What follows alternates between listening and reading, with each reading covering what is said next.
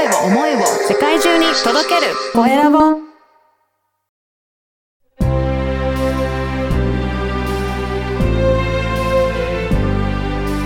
経営者の志こんにちは、コエラボの岡田です。今回は中国語が話せる行政書士兼社労士の大西優子さんにお話を伺いたいと思います。大西さんよろしくお願いします。お願いいたします。まずは自己紹介からお願いいたします。京都で行政書士と社労士をやってます、大西優子と申します。今日はよろしくお願いいたしよろしますく。お願いします。で中国語が話せるということなんですが、この中国語というのは、あの、ご自身で勉強されたんですか？そうですね。大学から始めまして、お大学で始めて結構ハマりまして、中国語に。ええそうなんですね。はい。で、5週間台湾おと、あと1年間北京に留学して、うんあの、勉強してきました。ええじゃあそこでいろいろな方と対応することによって、まあ中国語もだいぶ習得されたっていうことなんですかね。そうですね。そこでも習得しましたし、うん一番大きかったのが、その後、あの、仕事でお使ってきたっていうのが一番身についたかなと。なるほど。やっぱりそうですね。実践としてし仕事でも中国語を使うような、そういったお仕事もされてたんですね。そうですね。はいちっちゃい専門商社だったんですけれども、うんかなり無茶ぶりなはい。社長さんで、はい。もうなんか明日から中国出張行ってこいみたいなぐ。らいだから。じゃあもうでほとんど中国関係は全部大西さんに任されてたっていうぐらいな感じだったんですか？そうですね。やっぱりあの中国と取引するんだったらそれなりの肩書きが必要だろうっていう。はい。なんか何でもいいからうん、肩書きつけていい。と言って名刺 に、はい。総経理っていう、あの、肩書きつけて。これは中国で言うとどれぐらいのあ役職になるんですか？まあ、あの、な、何かよくわかんないんですけれども、部長ぐらいには部長なるのかなじゃあ結構、あの、すごい肩書きですね。はい。まあその頃まだ若かった頃なんですかね。そうですね。うん。当時まだ25、お6ーぐらいで。すねはいじゃあそういった部長職のような感じで、肩書きを持って、中国てとや中り取り行って、はい。やり取りされて、じゃあやっぱりそこでの経験で中国語はかなり身についたっていうことなんですかね。そうですね。やっぱり実際使ってますので、うん。へえ。いや、そこの、あと、じゃあ、行政書士さんとか、あと社労士さんとかのそういった、えー資格っていうのはその後取られたっていうことなんですか？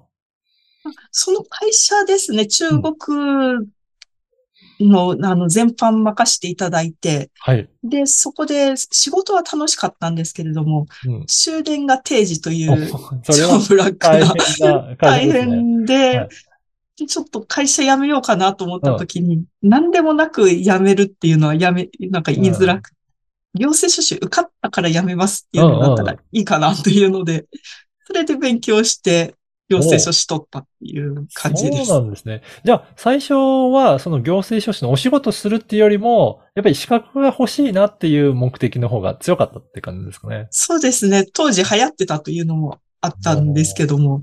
なので、当時何できる資格か全然知らなかったです。じゃあ、実際に、この行政書士の資格として活用し始めたのは、どういった、えー分野で、えーお仕事になっていったんでしょうかね？行政書士の資格、ユーキャンで取ったんですけれども、その後、あの、合格者向けに講師をやらないかという案内が来まして、はい。で、そこの講師試験に合格して、あの、しばらく講師してたんですけど、はい。で、その講師仲間の先に開業してた先生がお、中国語喋れるならぜひうん入管業務やるべきだよ。となるほど。うん。言われ、あ、そういう仕事があったんだ。ね、いろいろ行政書士さん仕事があるから、まあ、そのはい。中でもやっぱり中国は活かせるという、そういった入管業務で、じゃあそこも、あの、講師もしながら、そういった業務も始めていったっていうことですかね。そうですね。最初は、あの、さ、あの、並行でやってたんですけど、うんだんだん行政書士の講師としての仕事が、まあ、あの、行政書士受けたいという人数も減ってきたっていうのもあるんですけども、なくなって、で、当時、うん、仕事の方が、いす。まあ、か家事、育児もありましたああ、のでそう、なんですね。その両立で結構忙しかったので、もう講師は辞めて、一本でっていう感じですね。社労士さんの試験はいつぐらい取られてたんですか？社労士がちょうど、あの、行政書士開業する直前だったんですけれども、はい。あの、当時講師やっててうん、始めて5年ぐらい経った時に、うんこの受験生の、その、ここ、気持ちっていうのがだんだんわからなく なってきたっていうのと、あと受験生にこうしたら受かるよって言ってたんですけども、それで本当に受かるのかなっていう、自分の中でもなんか葛藤と言いますか、はい。あり、じゃあ自分がちょっと何か受けてうん。実践してみようというので受けたっていう。おお。じゃあ、それで、どうだったんですか？あ、それで受かりました。おお。一発で。一発で受かすったので。ごいですね。じゃあ、その教えてたことも、まあ、正しかったんだ。正しかったんだっていう実証されて証明できたんですねええで、じゃあ今はその行政書士のしあの資格と社労士の資格を使って、どんな方に対して、えー、サービス提供されていらっしゃるんでしょうか？そうですね。あの、3種類あるんですけれども、一、つ目が、あの、まあ、主に中国の方で日本で会社作ってはい。経営したいっていう社長さんですね。はい。で、そういう方に向けて、もう会社設立からビザ取って、うんで、その後従業員雇うっていう時のその手続きですとか、もう全般をやるっていうのと、で、二つ目が外国人を雇いたい社長さんはい。ですね。で外国人雇いたいけどなんかもう手続き面わからないし、なんかどうしたらいいかわからないっていう方に向けて、手続きから、まあ、いろんな、うん、外国人雇うためにまず土台の会社の労務関、主に労務関係なんですけれども、そこをちゃんと整えてないといけないっていうのも。あり、それの、まあ、支援させていただくっていうのと、まあ、これはちょっとひょんなところから来たはい。話だったんですけども、同業者の人が、まあ、お入管の手続きですね。うんこれやりたいけれどもわかんないのを教えてほしいっていう、そういう方に向けて教えてるっていうなるほど。三つです。はい。そうなんですね。やっぱりね、その海外から来るときに、やっぱり経営者の方だと、なかなか日本のことってわからないと思うので、まあそういったこともご相談できるっていうことですかね。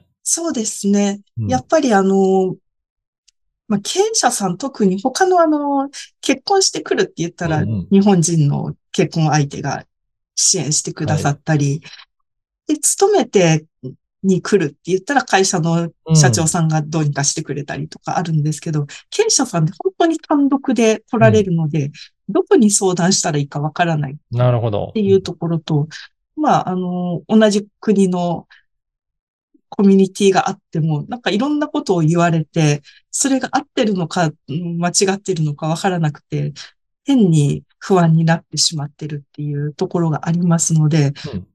あの、法律的なこととか、これ、なんか、こういうこと言われたんだけど、どう？っていうようなことに対してお答えしてるっていう感じですね。うーん、そうなんですねうん。えーこの番組はですね、経営者の志という番組ですので、ぜひ、えー大西さんの志についても教えていただけるでしょうか？で、あの、私としては結構、社労士と行政書士というところや法律面のことはいろいろ勉強してますので、で、あの、特に外国人が日本にいる、うん。来るっていう時に、その法律を犯してしまうともう日本にいられないっていう、うん。確かに。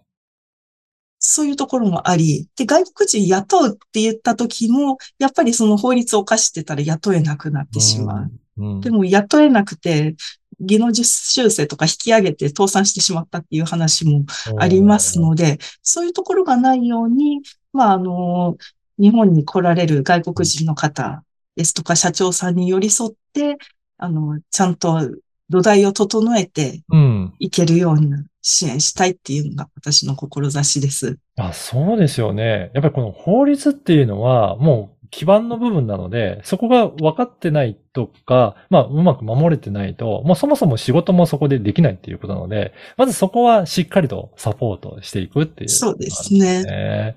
いやー、本当に大切なお仕事だなと思って、特に海外からいらっしゃる、えー経営者の方なんかは、あのーすごく、えーお話聞いてみたいという方もいらっしゃると思いますしうん、あと入管業務もやりたいという、そういった行政書士さんのサポートもされてるということなので、もしそういった、はい、方がいらっしゃれば、あの、大西さんは LINE 公式アカウントも運用されていらっしゃるんですかね？はい。はい。あの、こちらのポッドキャストの説明欄のところに、LINE 公式の URL も掲載させていただきますので、ぜひそこからご登録いただければと思います。こちらは、あれですかね、あの、ご相談することは大丈夫なんですかね？そうですね。こちら、あの、無料相談でということで、はい。はい。ぜひぜひ、させてもらってます。ぜひ、あの、この LINE 公式に登録いただいて、ちょっと相談したいなっていう方は、無料相談受けられるみたいなので、ぜひ登録していただければなと思います。はい。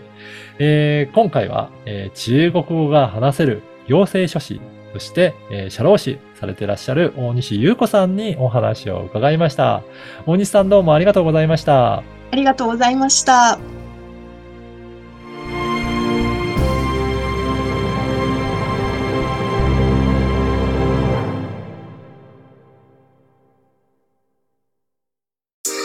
声を思いを世界中に届けるコエラボ